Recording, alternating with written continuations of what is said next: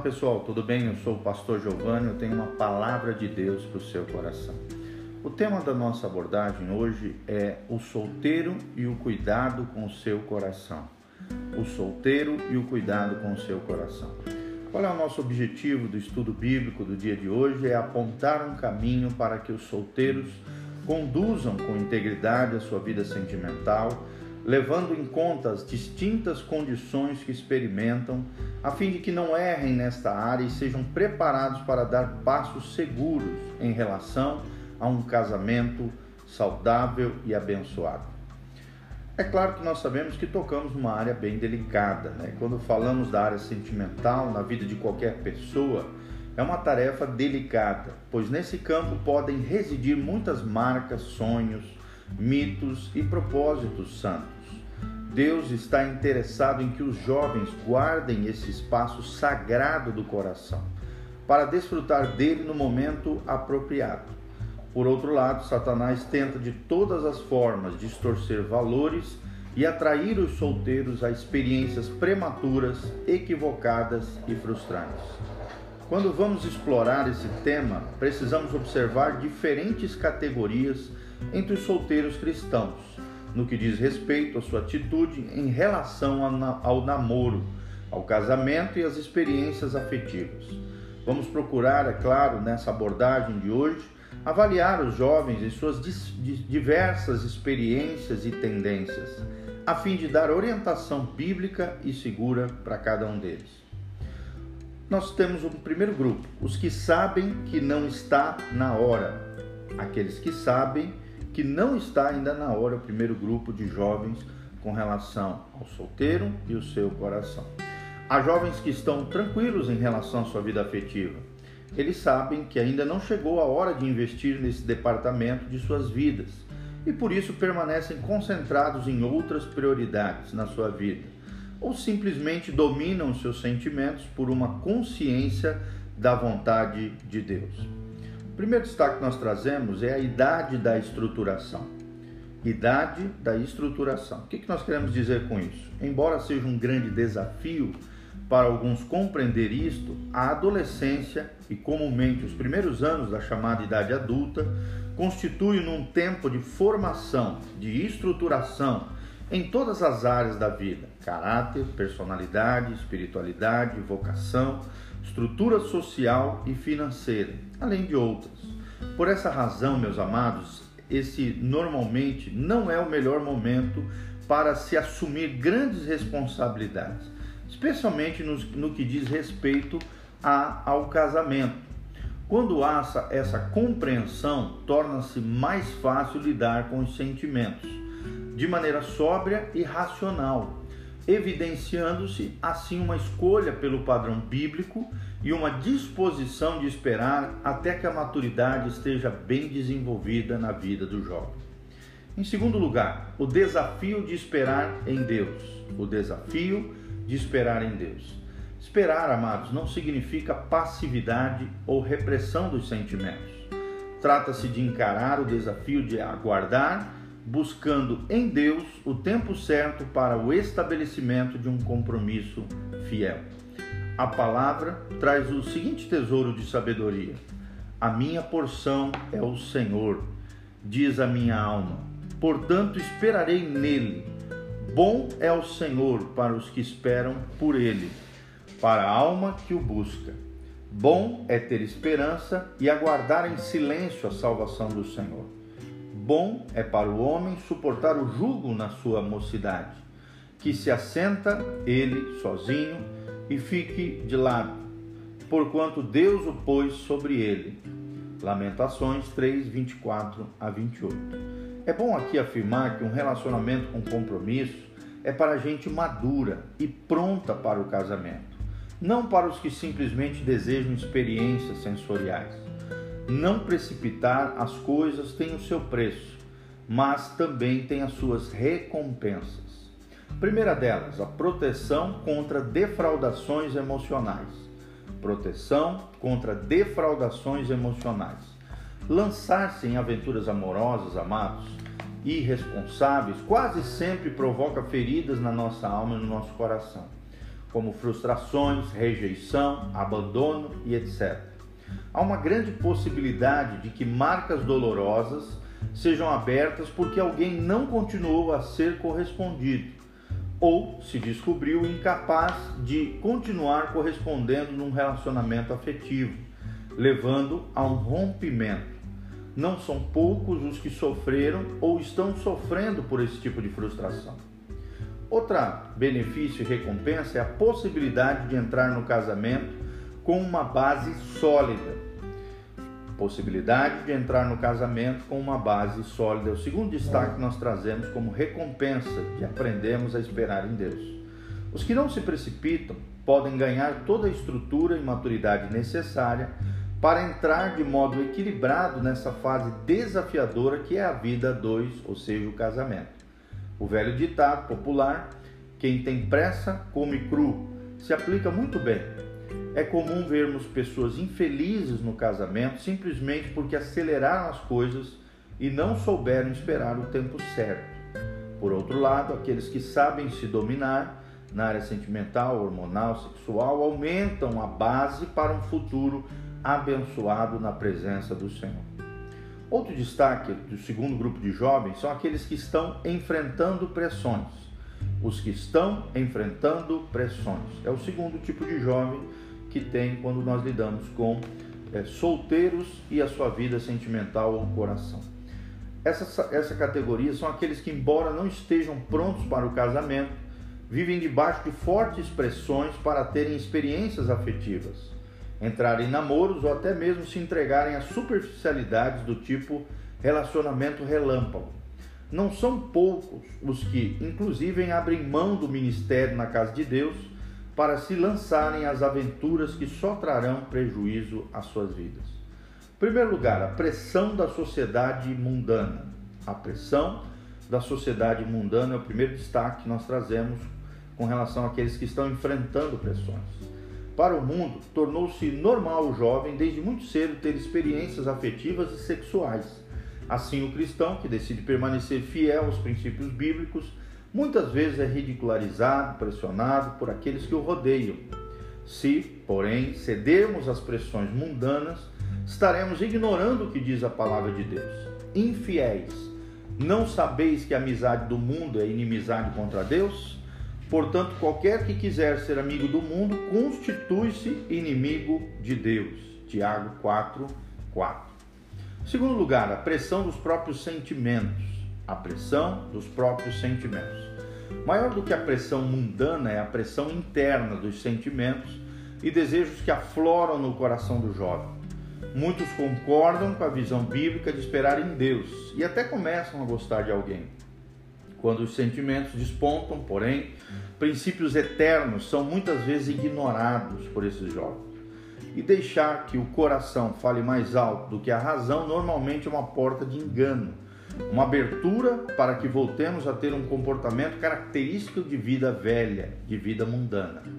Olha o que diz Tito 3:3, porque também nós éramos outroras insensíveis, desobedientes, extraviados, servindo as várias paixões e deleites e vivendo em malícia. Ou seja, o que nós aprendemos com isso? O que deve nortear a vida de um cristão é a palavra de Deus e não seu coração ou seus sentimentos. Terceiro destaque: a confusão entre paixão e amor. A confusão entre paixão e amor. Quando existe a incapacidade de esperar o momento certo, estamos diante de um sentimento de paixão, não de amor genuíno. O amor, em seus mais profundos detalhes, é descrito em 1 Coríntios 13, particularmente conceituado com os atributos da espera e da paciência. Quando a Bíblia diz, né, o amor tudo espera, tudo crê, tudo suporta. Quando as paixões o conselho do apóstolo Paulo é, presta atenção, 2 Timóteo 2,22 é outro conselho do apóstolo Paulo. Foge também das paixões da mocidade e segue a justiça, a fé, o amor, a paz com os que de coração puro invocam o Senhor. Quarto destaque: o alto custo da precipitação. O alto custo da precipitação. Submeter-se às paixões pode trazer sérios danos à sua vida. A paixão pode proporcionar um período de intenso prazer, mas irremediavelmente terminará em sofrimento, porque cedo ou tarde conduzirá ao pecado, pecado sexual. Por ser um sentimento indomado, ele tende a controlar o homem e tirar-lhe a sobriedade necessária a uma vida santa. Quando um sentimento domina alguém a ponto de levá-lo a abrir mão de uma visão, questionando conceitos estabelecidos por Deus, esse sentimento provavelmente o dominará para coisas piores. Se um casal de jovens não sabe esperar o tempo certo para estabelecer um compromisso, provavelmente não saberá esperar o tempo certo para as carícias e, quem sabe, para o sexo. Outro destaque, né, o terceiro grupo de jovens que existe, os que estão prontos e não têm o seu par. Os que estão prontos e não têm o seu par. A terceira categoria de solteiros sobre a qual nós vamos falar aqui é compreende aqueles que estão já amadurecidos, prontos para o casamento e consequentemente para o compromisso que o precedem mas ainda não tem definição da pessoa com que devem estabelecer uma aliança desse tipo. Essas pessoas muitas vezes estão sob fortes pressões, porque além das que já citamos, ainda se sentem forçadas pelo tempo, com receio de que se tornem velhas demais para um relacionamento de casamento saudável e comprometido. Primeiro destaque: a postura correta. Qual é a postura correta? Tendo atingido a maturidade necessária para assumirmos um compromisso, é necessário permanecer sujeito aos princípios estabelecidos pela palavra de Deus, sem lançar-se às aventuras sentimentais. Não se deve correr o risco de defraudar alguém com exposição precipitada de sentimentos.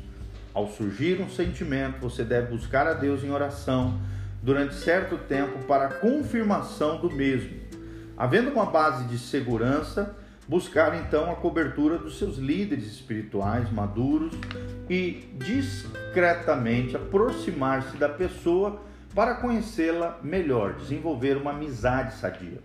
Declarações e gestos de conquistas devem ser aguardados para o tempo adequado, pois podem despertar o interesse da pessoa errada. Vou repetir, pois podem despertar o interesse da pessoa equivocada. Segundo destaque que nós trazemos, encontrando e não caçando o seu par. Encontrando e não caçando o seu par. O cristão deve ter um comportamento sóbrio e cuidadoso. Infelizmente, aos que há aqueles que, que por não confiar em Deus passam a se insinuar agressivamente e precipitadamente sobre outros na tentativa de conquista ou para definirem uma situação. Essa atitude somente abrirá portas para enganos ou afugentará aqueles que têm vida com Deus e são sérios no trato com seus sentimentos. Terceiro destaque: envolvendo-se com o reino de Deus. Envolvendo-se com o reino de Deus. Ou seja, há uma grande bênção em ser solteiro. Paulo faz uma exposição maravilhosa do que essa fase da existência humana pode significar. Em 1 Coríntios 7, 32 a 33, ele diz: Pois quero que estejais livres do cuidado. Quem não é casado cuida das coisas do Senhor, em como há de agradar ao Senhor, mas quem é casado cuida das coisas do mundo, em como há de agradar a sua mulher e está dividido. Isso quer dizer que as pessoas não casadas podem se dedicar muito mais à obra do Senhor. E essa precisa ser a atitude de quem realmente o ama muito. Assim, deve-se extrair dessa fase aquilo que ela tem de precioso, que é a liberdade, a disponibilidade de tempo e a possibilidade de investir nos estudos e relacionamentos familiares, né, nas células, e também no crescimento profissional e no trabalho ministerial. O quarto tipo de grupo que existem são aqueles que não querem pensar em casamento. Os que não querem pensar em casamento. O último grupo que vamos analisar aqui é o daqueles solteiros que, tendo idade e estrutura para pensar em casamento, não querem fazê-lo. Uma parte age assim por decisão sadia e até por uma vocação bíblica, né, espiritual. Ele crê que isso é, sente né, que Deus o quer sozinho. O, o, o bom né, dessas pessoas que já atingiram essa, esse, o, o chamado celibato, amados, é uma opção viável e bíblica que deve ser respeitada, ou seja, estar sozinho e se consagrar ao Senhor. Entretanto, uma boa, é, uma boa parte das pessoas que já atingiu uma idade madura e não deseja o casamento está presa a feridas de alma e, e, e são estas que muitas vezes impedem elas de assumirem relacionamentos sóbrios, sadios de casamento. Se essas vidas não forem curadas, poderão perder uma das melhores experiências da vida cristã, que é o próprio matrimônio. O primeiro destaque que nós trazemos é que o celibato, ou seja, estar sozinho para estar com Deus sem se casar, o celibato é um dom para alguns. O celibato é um dom para alguns. Paulo mesmo era um solteiro convicto e chegou a expressar o desejo de que outros o seguissem nesse caminho. 1 Coríntios 7, de 1 a 9 mas admitiu que cada um tem seu próprio dom, no versículo 7. Dessa maneira, podemos compreender que a opção de não se casar e, obviamente, não se envolver em relacionamentos afetivos é legítima e deve ser respeitada na vida daqueles que se decidem por ela. Segundo destaque, vencendo as marcas do passado. Vencendo as marcas do passado. Muitas pessoas fogem dos relacionamentos não por convicção ou dom, mas por estarem presas em sua alma, seja porque foram frutos de lares destruídos, porque sofreram grandes decepções ou porque tornaram-se inseguras devido a outros fatores que não conseguem andar na perspectiva do casamento. Ora, aqueles que vivem assim precisam de ajuda, de ministração de cura, para terem esta área tão importante das suas vidas liberada e poderem experimentar o melhor de Deus em todos os sentidos. Terceiro destaque que trazemos aqui: abrindo os olhos para ver. Abrindo os olhos para ver. Alguns simplesmente se tornaram passivos, emocionalmente falando, e acostumaram-se a viver sozinhos. Embora tenha chegado o tempo de investir no relacionamento, não despertaram para isso. Tal atitude precisa ser confrontada quando Deus criou Adão, tendo ele maturidade para cumprir todo o plano divino, uma das primeiras coisas que fez foi buscar uma companheira que lhe correspondesse, Eva, no caso aqui. Sua atitude foi tão louvável que o Senhor se fez parceiro em sua busca e tomou a iniciativa de criar uma mulher que pudesse completá-lo, colocando-a bem diante dos seus olhos. Gênesis 2, de 20 a 23. A questão é que muitas vezes Deus já fez isso na vida de certos cristãos, mas eles não abriram ainda os olhos para ver. Então, meus amados, nós vimos aqui quatro grupos de jovens solteiros e o cuidado que eles devem ter com relação aos seus corações em cada uma das fases. Primeiro delas que nós vimos são aqueles que não sabem, aqueles que sabem que não está na hora, né? Aqui nós estamos nos referindo principalmente com relação aos adolescentes. Ainda não chegou a hora de se relacionarem afetivamente. Segundo grupo, aqueles que estão enfrentando pressões, aqueles que estão enfrentando pressões. O terceiro grupo que nós mencionamos são aqueles que estão prontos, mas ainda não têm o seu par.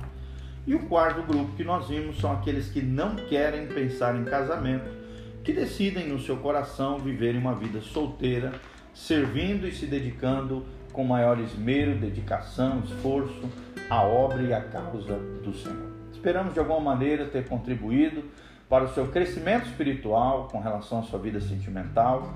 Lembre-se das palavras do próprio Cristo nos evangelhos. Sobre tudo que se deve guardar, guarda o teu coração, porque dele procede as fontes da vida. Então, se você quer ter uma vida saudável, uma vida abençoada, aprenda a esperar em Deus. Mateus capítulo 6 também diz: Buscar em primeiro lugar o reino de Deus, e todas as outras coisas vos serão acrescentadas. Quanto mais eu buscar a Deus, buscar a presença do Senhor, buscar trabalhar em prol do reino de Deus e ser efetivo, influenciar pessoas, ser abençoado nas mãos do Senhor, mais eu caminharei na, no momento certo, onde Deus abrirá os meus olhos para a pessoa certa que Deus tem para mim. Busque em primeiro lugar o reino de Deus e todas as outras coisas vos serão acrescentadas. Guarda o teu coração, porque dele procede as fontes da vida. Quando Jesus disse isso, ele estava falando para guardar a sua vida sentimental, sua vida afetiva é um tesouro precioso, guardado no baú de Deus, que só deve ser aberto no momento certo e entregado esse tesouro valioso que é o seu coração, a fonte da vida, no momento certo, para a pessoa certa, que Deus revelar para você. Tá bom? Que Deus abençoe a sua vida, o seu coração. Se você quiser semear no nosso ministério de pregação do Evangelho, de expansão do reino de Deus, conquista de almas, discipulado, células, pregação ah, por outras igrejas e também através do nosso ministério pastoral, entre em contato conosco, pastorgiovanni.com. pastorgiovanni.com. E ali você vai encontrar todas as maneiras de como você pode contribuir com o nosso ministério, abençoar a nossa vida e nos ajudar na expansão do reino de Deus e do evangelho de Jesus Cristo. pastorgiovanni.com. Lá nós também temos vídeos, áudios, artigos, nós temos cursos online especiais, preciosos para abençoar a sua vida e seu coração. Eu tenho certeza que você será tremendamente abençoado. Por isso, entre em contato conosco, pastorgiovanni.com, que a graça e a paz do Senhor esteja sobre a sua vida. Vamos orar para encerrar esse momento? Pai, nós estamos aqui na tua presença, diante da tua palavra, onde nós aprendemos o valor da solteirice, Pai e, ó Deus, também os, os passos que nós devemos dar para que no momento certo possamos dar um passo ainda maior chamado casamento para aqueles que têm o chamado e a vocação para o matrimônio. Senhor, dá-nos graça, sabedoria, unção. Ó Deus, eu apresento os corações que estão me ouvindo, Pai, muitos deles feridos, machucados, traumatizados, através de episódios do passado, por erros deles mesmos ou envolvimento com pessoas erradas ou pessoas que de alguma maneira feriram e machucaram a vida deles. Ó Deus, cura esses coraçõezinhos, derrama a tua glória, o bálsamo de cura, o bálsamo de Gileade, curando, sarando a vida sentimental, emocional. Ó Deus, arrancando todo trauma complexo, ferida na alma, ministrando graça, glória, curando, reparando todas as brechas, com sangue de Jesus, purificando de todos os pecados restaurando todas as coisas para o louvor e glória do teu nome. É o que nós te pedimos de todo o coração, em o nome de Jesus. Amém, amém e amém.